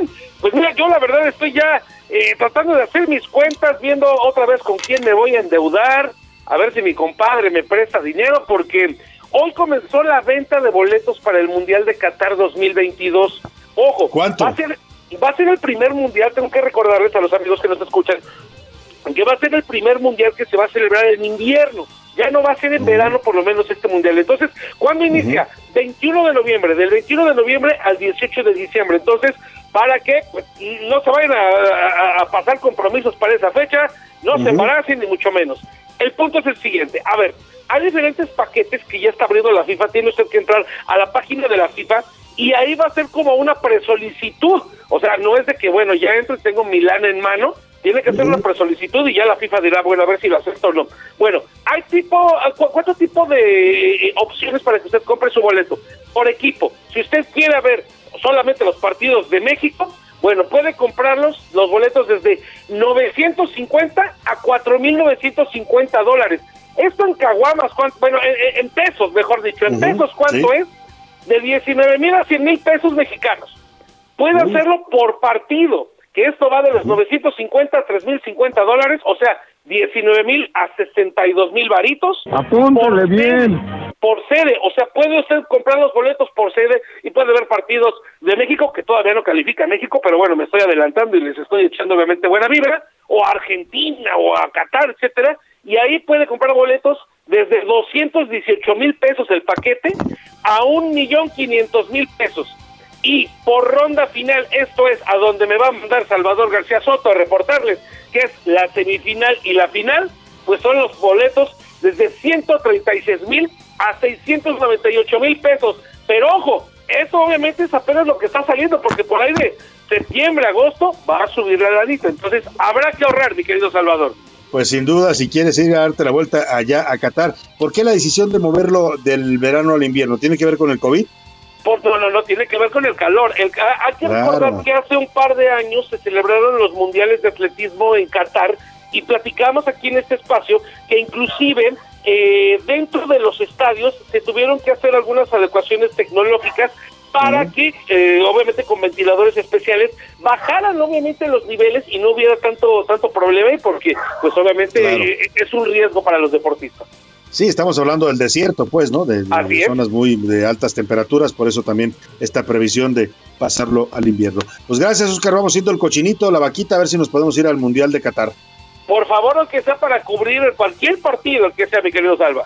Que por cierto, aquí en esta cabina recibimos no hace mucho, hará cosa de un año, al embajador de Qatar en México. ¿Te acuerdas que vino a platicar con nosotros de cómo estaba ya avanzando pues la organización del Mundial allá en su país? Le voy a invitar a los tacos de Pantitlán a ver si con eso ya me lo gano y ahora sí me paga un boletito. No creo, no creo que le entren los tacos de Pantitlán, pero bueno. Gracias, Oscar Mota, un abrazo. Hoy un gran día para ganar. Vámonos a otros temas importantes. A la una, con Salvador García Soto. Oiga, vamos a, ahora que le hablaba de, lo que está pasando con Banamex y le decía, si se da esta fusión, que todavía no es un hecho, ¿eh? pero bueno, estamos, estamos adelantando vísperas, de si Banorte se avienta a comprar Banamex, eh, que juntos Banamex City, Banamex y Banamex, porque ya no va a ser City, City ya lo quiere vender, ya se quiere ir de, de México, en, por lo menos en temas de banca comercial. Banamex y Banorte juntos van a rebasar con creces a BBVA, que es el gigante del banco, de los bancos mexicanos. Es español y bueno, el presidente no tiene una muy buena relación con ellos, eh, como con en general los españoles, ¿eh? tenemos una relación tensa en estos momentos. No, no hay problema, no ha habido protestas oficiales ni diplomáticas, pero sí hay en España. Yo he platicado con gente de España, eh, con, por ejemplo, Alberto Peláez, amigo periodista que viene con frecuencia y me ha tocado saludarlo. Pues el ambiente ya sí es de, de cierto sentimiento en contra del presidente López Obrador, ¿no? Sí les extraña mucho este discurso antihispano del presidente, esto de que quiera que pidan disculpas, el estar criticando constantemente, pues que los españoles nos trajeron la corrupción, que los españoles esto, que los españoles aquello, ¿no? Que si las empresas españolas eran abusivas, las eh, del sector eléctrico, eso ha calado, ha calado fuerte en España, en los círculos eh, mediáticos, por supuesto, donde cada que pueden le, le- le tiran al presidente mm, mexicano y también en los círculos políticos y diplomáticos. Y una muestra de esto es lo que está pasando con la propuesta del embajador para eh, España, mexicano en España. El, presidente propuso ya hace que, José Luis, como unos dos, tres meses casi, ¿no? Fue en, o menos. fue en septiembre, Salvador, cuando se hace el anuncio y en noviembre se propone formalmente cuando Quirino deja el gobierno Bueno. de Sinaloa. Sáquele cuentas, ya pasaron casi dos meses de que el presidente puso, propuso a Quirino Ordaz, exgobernador de Sinaloa, priista, por cierto, fue el primer priista que dio el bandazo y se fue al gobierno a trabajar en el gobierno de la 4T, invitado a este cargo. Eh, ya lo expulsaron del PRI, por cierto, o sea, a, a Quirino sí lo expulsaron. El tema es que, pues ya está Quirino listo, ya lo aprobó el Senado, ya está ahí esperando con la maleta lista para irse a Madrid, pero resulta que el gobierno de España no da el beneplácito el placet, dicen también los eh, del medio diplomático, y, y nos tiene como en stand-by, como en espera. Es raro que un país se tarde tanto para dar la respuesta positiva a un embajador. Y esto ha desatado to- todo tipo de especulaciones, ¿no? De si están molestos, de si le van a negar eh, el, beneplácito, de si no quieren al embajador por, la, por, lo que traen con el presidente de resentimientos en, en cuanto a su discurso antihispano. Bueno, eh, hoy eh, ya lo había dicho la Cancillería hace unos días porque se empezó a especular esto. La Cancillería dijo: no hay ningún problema, la solicitud está caminando, los tiempos son normales. la decisión del gobierno de España de cuándo acepte, pues es decisión de ellos. Yo consulté por ahí con algunas eh, fuentes de España y dicen que sí, que, sí, este retraso es con toda la intención de hacerle sentir al presidente de México que no están contentos con este discurso que tiene contra España. Empresas, que claramente se lo quieren hacer sentir, que se lo van a dar, ¿eh? le van a dar el beneplácito, pero que pues lo han retrasado con toda la intención.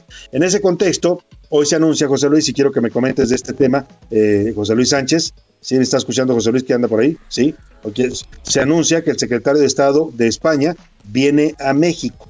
No es casual. Ya ve que en la política no hay casualidades. Platícanos, José Luis. Así es, Salvador. Bueno, pues eh, se dio a conocer que el secretario de Estado para Iberoamérica y el Caribe de España, Juan Fernández Trigo, viajó el pasado lunes a México. Tuvo una reunión con eh, altos funcionarios diplomáticos. Este viaje se hace y se adelantó, por cierto, porque se tenía previsto para febrero o marzo. Se adelanta y se produce en un momento en que México, pues, está viendo suspicacias, una especie de suspicacias, porque como bien decías, no ha sido, no ha dado el beneplácito a Quirino Ordaz como embajador en España. Ya lo comentábamos en septiembre, el, el presidente adelantó que lo propondría y para noviembre se, se mandó la propuesta formal la- hacia. España.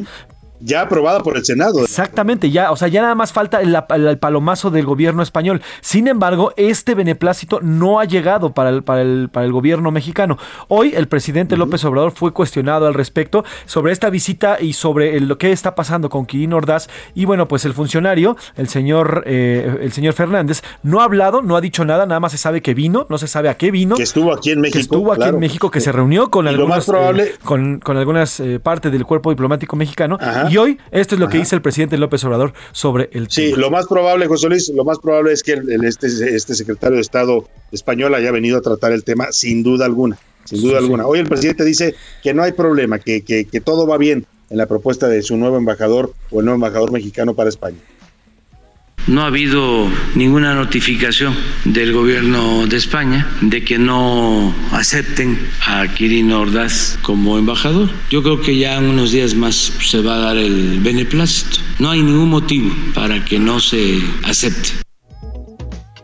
Pues no hay ningún motivo, presidente, pero sí hay, sí hay resentimientos, eso lo dicen en España, por eso le están haciendo, le están dando largas al gobierno de México, pues no es normal que se tarden tanto para aprobar a un embajador. Lo van a aprobar, pero ya le hicieron sentir al presidente que no están nada contentos con este discurso anti-español que tiene el mandatario de México. Vámonos rápidamente al entretenimiento con Priscila Reyes. I was born in a city where the winter nights don't ever sleep. So this life's always with me. The ice inside my veins will never bleed. My Priscila, ya una voz que se, empieza, se empieza a volver ya inconfundible, ¿no? La de este cantante Claro, estadounidense. The Weeknd, bueno, él es canadiense, Salvador, y en este 2022 está estrenando nuevo material, Don FM, ya hemos escuchado Sacrifice, que es esta canción, pero esta es la versión remix de Swedish House Mafia que todo el mundo está poniendo y que la verdad está re buena, y por eso se las quisimos poner aquí. Y les tengo muy buenas noticias para los fanáticos del Señor de los Anillos. ¿A ti te gusta el Señor de los Anillos, Salvador? Sí, me gusta, creo que es una, una buena historia. Pues eh, sí, claro, una gran obra de Tolkien y ya después producida en la pantalla grande. Bueno, saben que se viene la serie, pero ya sabemos más detalles. La serie va a llamarse The Lord of the Rings, The Rings of Power, o sea, los anillos de poder, y nos va a contar la historia miles de años antes de, la que- de las historias que conocimos de los hobbits, eh, de los anillos, porque antes de que hubiera ese anillo, hubo muchos anillos, Salvador. Y ahí va a partir esa temática, es más o menos en la segunda edad de la Tierra Media, y esta va a estar dirigida por J.R. Bayona, la vamos a poder ver el 2 de septiembre por Amazon, y pinta para que esté muy buena esta historia. Vamos a conocer sobre estos miles de años antes de que los hechos relatados del Hobbit y la trilogía del Señor de los Anillos pasaran con tantos anillos de por medio. Entonces imagínate, si con un anillo había caos, ¿cómo vamos a conocer Pues, lo que había con uf, anillos? imagínate, mi precioso, como decía aquel, aquel este, Mi- aquí va a ser mi precioso. Smiggle. Galum, El galum.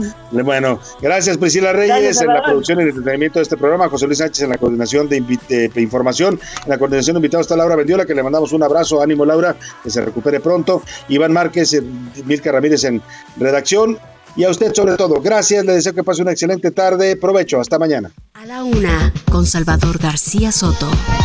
Un encuentro del diario que piensa joven con el análisis y la crítica.